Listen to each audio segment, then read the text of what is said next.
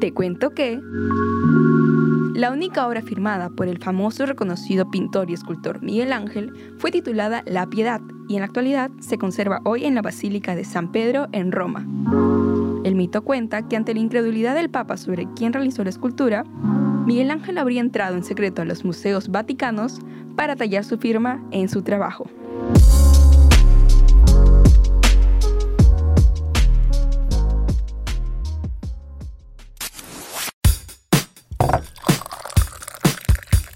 Entender el arte es entender la mente humana. Entender el arte es dejar fluir tu imaginación sin límites. Entender el arte es expresar lo que llevamos dentro. Si aún no lo comprendes, aquí en T3 te ayudamos a descifrar qué es el arte.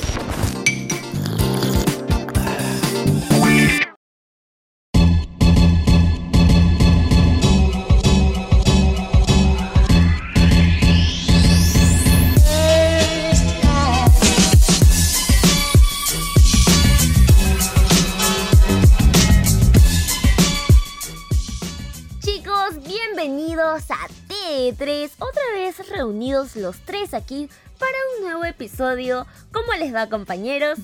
Hola Kerry, ¿qué tal? Qué chévere acá otra vez reunidos los tres, como dices, para pues vamos a grabar un nuevo episodio. ¿Qué esta vez, esta vez sobre qué va a tratar exactamente? Qué interesante. Hola Sofi, hola Kerry, ¿cómo están? Ah, ¿Qué tal? Y justamente les vengo a decir yo el tema de este episodio que es sobre las técnicas usadas en la animación. Así es, Choi, y si no mal recuerdo, hace poco salió una película llamada Encanto, no sé si la han visto. Sí, yo sí la llegué a ver. Creo que fue estrenada fines de diciembre y la vi para mitad de enero porque había explotado todo con eso de la canción de No se habla de Bruno y todo eso, ¿no?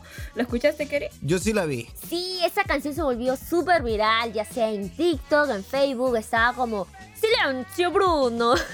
Yo la veía literalmente, la he visto ya tres veces. ¿Sí? Creo que ya la voy a ver una vez más. Hace tres veces. ¿Hay otra película? Ya de ahí no, creo que no salió más películas así en animación. Bueno, las que han estado nominadas al Oscar, que son Flea, por ejemplo. Pero bueno, anyways, pasamos ahora a mencionar los días de estreno, los cuales son Los martes de 4 a 4 y media de la tarde, los miércoles y viernes de 8 a 8 y media de la noche y los domingos de 5 a 5 y media. Así que comencemos, pero antes va ese pequeño dato que les va a servir de ayuda.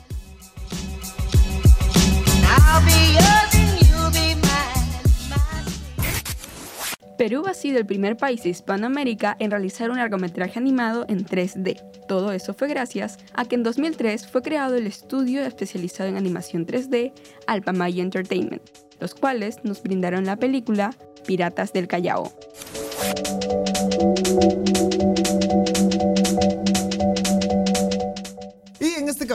Hablaremos sobre una rama del arte animado que es el cine animado, su historia y evolución a lo largo de los siglos.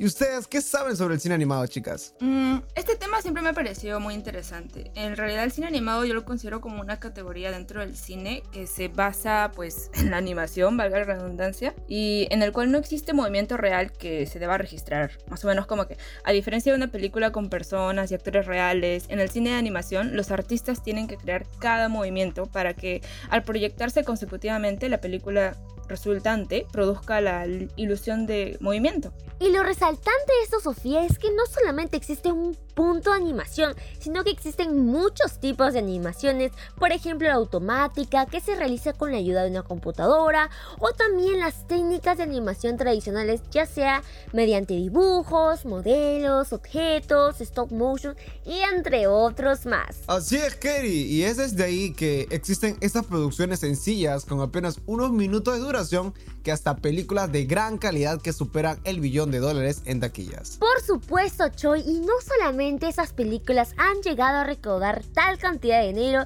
sino que han llegado a superar miles de barreras.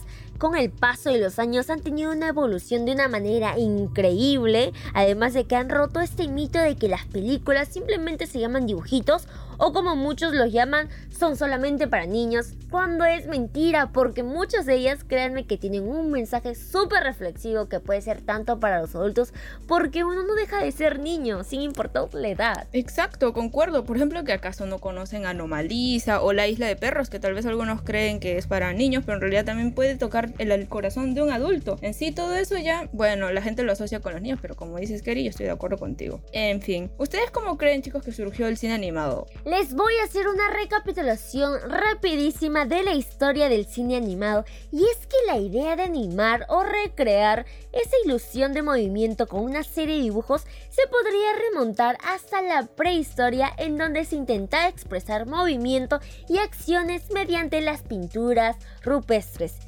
Incluso algunos comentan que los egipcios y sus jeroglíficos contaban sus dibujos con una continuidad de movimiento de cada una de sus acciones. La verdad es que es increíble tales años que ya iban pensando y practicando tal arte. Interesante dato, Kerry. Y por otro lado también tenemos en 1888 el francés Émile Reynaud, padre del cine de animación, inventó el praxinoscopio, uno de los muchos juguetes ópticos de la época en el cual se utilizaba una técnica pre-cinematográfica de animación. Y luego más adelante los hermanos Fleischer estrenaron en 1924 la primera animación con sonido, además que fueron los creadores de algunos de los personajes más icónicos del cine sonoro de animación, como son por ejemplo Betty Boop o Popeye el Marino. Oh my god, ¿quién no ha visto a Popeye el Marino? Yo he sido una de esas niñas que ha crecido mirando Popeye, la verdad es que a mí me encantaba y de paso será inolvidable porque está en toda mi infancia. Pero si vamos a hablar del cine animado como lo conocemos hoy en día, el primero en realizarlo fue el ítalo argentino Quirino Cristiani, que en 1917 creó la primera película animada de la historia llamada El Apóstol. Lamentablemente, la película está perdida, así que se llegó a quemar en un incendio y, y no hay ninguna copia que se haya podido preservar.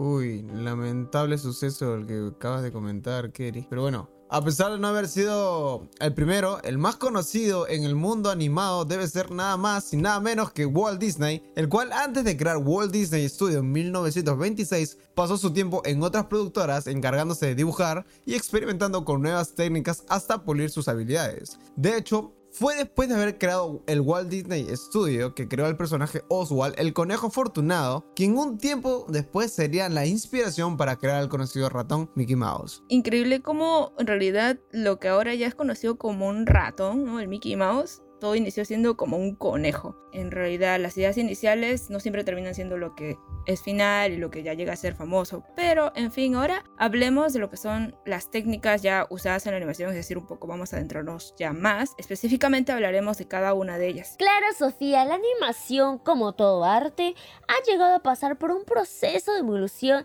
para poder tener un estilo animado casi pulido como lo podemos ver en la actualidad. Por ejemplo, la primera sería el stop motion. Esa técnica es una de las primeras que se utilizaron. Consiste en el uso de objetos estáticos que se colocan delante de la cámara para poder realizar tomas continuas variando ligeramente cada plano del anterior. Pongamos que tú pones tu celular y lo colocas en un plano variado para que puedan tener una continuidad.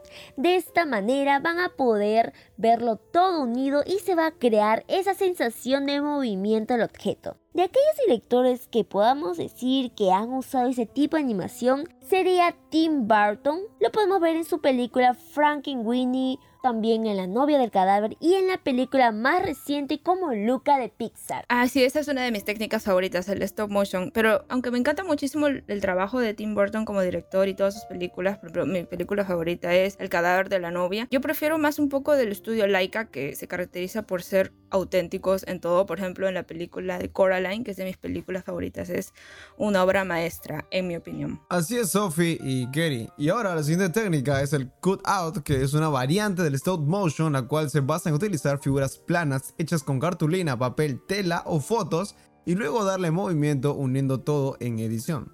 La serie South Park es un ejemplo de esta técnica que de hecho hizo la transición del cut out artesanal al digital. Su primer capítulo fue realizado con cortes de cartulina y el resto de la serie se animó de forma digital. Otra técnica que tal vez, bueno, todas nacen en realidad del stop motion al parecer, es la plastimación. Y eh, bueno, en esta técnica, o también conocida como el claymation, entra en juego la plastilina como protagonista principal, aunque también se usan otros materiales como arcilla, silicona, cerámica o algún otro material maleable. Este tipo de animación debe ser de los más fáciles de reconocer y los vemos en películas muy conocidas como la que mencioné hace un momento, Coraline y Pollitos en Fuga. Justo la película que te encanta, Sofía, y ahora yo les continúo con otra técnica llamada la rotoscopía. Esta se basa en dibujar a mano cuadro por cuadro, increíble, tomando como base una secuencia de imágenes real que ya ha sido previamente grabada. Posteriormente se va a proyectar fotograma fotograma en una mesa de luz donde el artista encargado redibujará al personaje copiando cada uno de sus movimientos. La verdad es que es muy trabajoso, muy comprometedor esta técnica y se ha visto en Walt Disney que de hecho lo utilizó en su primer largometraje que de seguro más de uno lo conoce. Se llama Blancanieves, como no olvidar esta película. También otra película taquillera que lo usó en sus inicios Star Wars. Esta película es increíble. O también en la película peculiar Loving Vincent. Uy, amo esa película. Loving Vincent es una joya de la animación de mis favoritas. Esta, esta técnica de, es muy digna de mirar porque estar este, dibujando lo mismo tras otra, igual lo mismo, movimiento tras movimiento, es literalmente muy digno de admirar y requiere de mucho esfuerzo. Bueno, también es de tanto que se puede divertir a ser la persona que se está dedicando a dibujar. Y bueno, por otro lado también tenemos el CGI o animación 3D. Esta debe ser la técnica más utilizada en la actualidad que se realiza usando gráficos 3D generados íntegramente por computadora. Las escenas pueden ser dinámicas o estáticas dependiendo de cómo se quiera componer la imagen por ordenador y también puede ser de 2D o 3D. Wow, creo que de todas estas técnicas mencionadas, esta última debe ser ya la más realista y la que cuenta con más libertad de manipular elementos como la luz, detalles, etc. ¿no? La famosa película de, por ejemplo, 1985 Toy Story fue el primer largometraje de los estudios Pixar animado por completo en 3D. Fue una película revolucionaria para la época. Y qué bien que les quedó, ¿eh? Y qué bien que les quedó la película. Sí. Sí, en realidad fue tan bien recibida por el público que su popularidad se alzó en, en One y poco a poco se ha ido actualizando, que iba a tener hasta una trilogía, si no mal me equivoco. Sí, y hasta ahora es muy favorita de varios, que hasta, bueno, de tantos seguro muchos fans pidieron y se hizo una, una cuarta película. Sí, pero cada una de estas técnicas siguen vigentes y no cabe duda del esfuerzo y trabajo detrás de cada una de ellas. Estas son las técnicas más conocidas internacionalmente, pero ahora yo también quiero resaltar la animación oriental. Eh, no sé si alguno de ustedes ven anime, pero los estudios de animación ponen mucho empeño, llegan a combinar esas técnicas, hacer un mix o a basarse mucho en una de ellas que se vuelven muy famosas y de gran impacto. Si alguno ha visto la película El viaje de Shihiro. Entonces realmente deben ser más reconocidas todos sus proyectos animados en Japón, la verdad. Sí, el cine oriental en cuanto a animación siempre sorprende, es decir, nunca, nunca, de verdad, nunca dejan de sorprender con sus técnicas, con las películas. Lo que siempre más me fascina de esas películas son su cinematografía. Honestamente, tal vez en las dos películas más famosas que, bueno, son de romance, que son Your Name y A Silent Voice, ahí se, se puede destacar más eso. Tal, bueno, también en narrativa, pero por ejemplo en Your Name es increíble cómo parece tan realista cada cosa, como dices, Kerry. Es increíble, de verdad. Yo hasta ahora esta película siempre me vuelve a la cabeza. Esa y las que son afines, la verdad. Y a veces llega un poquito a molestar, por ejemplo, que en las premiaciones de acá, de allá de Occidente, no las incluyen como ni siquiera nominadas. Pero bueno, eso ya es otro tema. Pero como dicen, lo que no puedes eh, apreciar acá, en otro lado lo aprecian. Cierto, tienes razón. Toda la razón.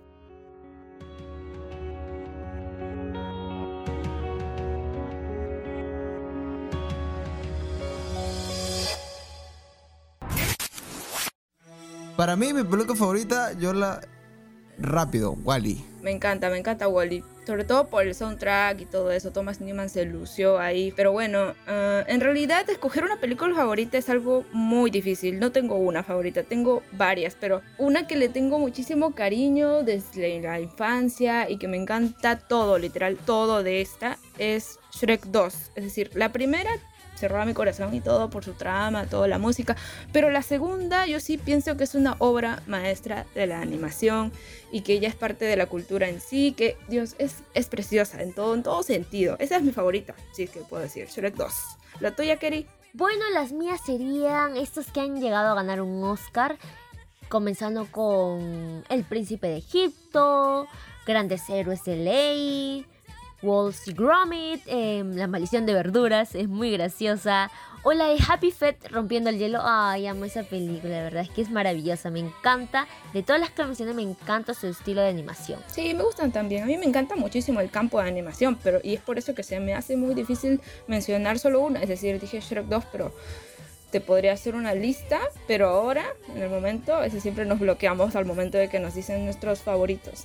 siempre pasa. Y antes de que se desplayen más amigas, compañeras, mis amigas queridas, yo sé que nos podemos lanzar hasta 20 minutos más de lo que podemos hablar, pero lamentablemente hasta aquí hemos llegado con el episodio de hoy día. Ujú, cierto, ya se acabó. Tan rápido pasa el rato, Dios mío, mientras grabamos. Cuando uno disfruta de las cosas, se pasa volando el tiempo. Pero bueno, como dice Choy, hasta acá hemos llegado y nos volveremos a escuchar, ¿no? Ver. nos volveremos a escuchar en el siguiente episodio. Cuídense, chicos. Chao. Bye bye. Nos vemos. Cuídense. Chao.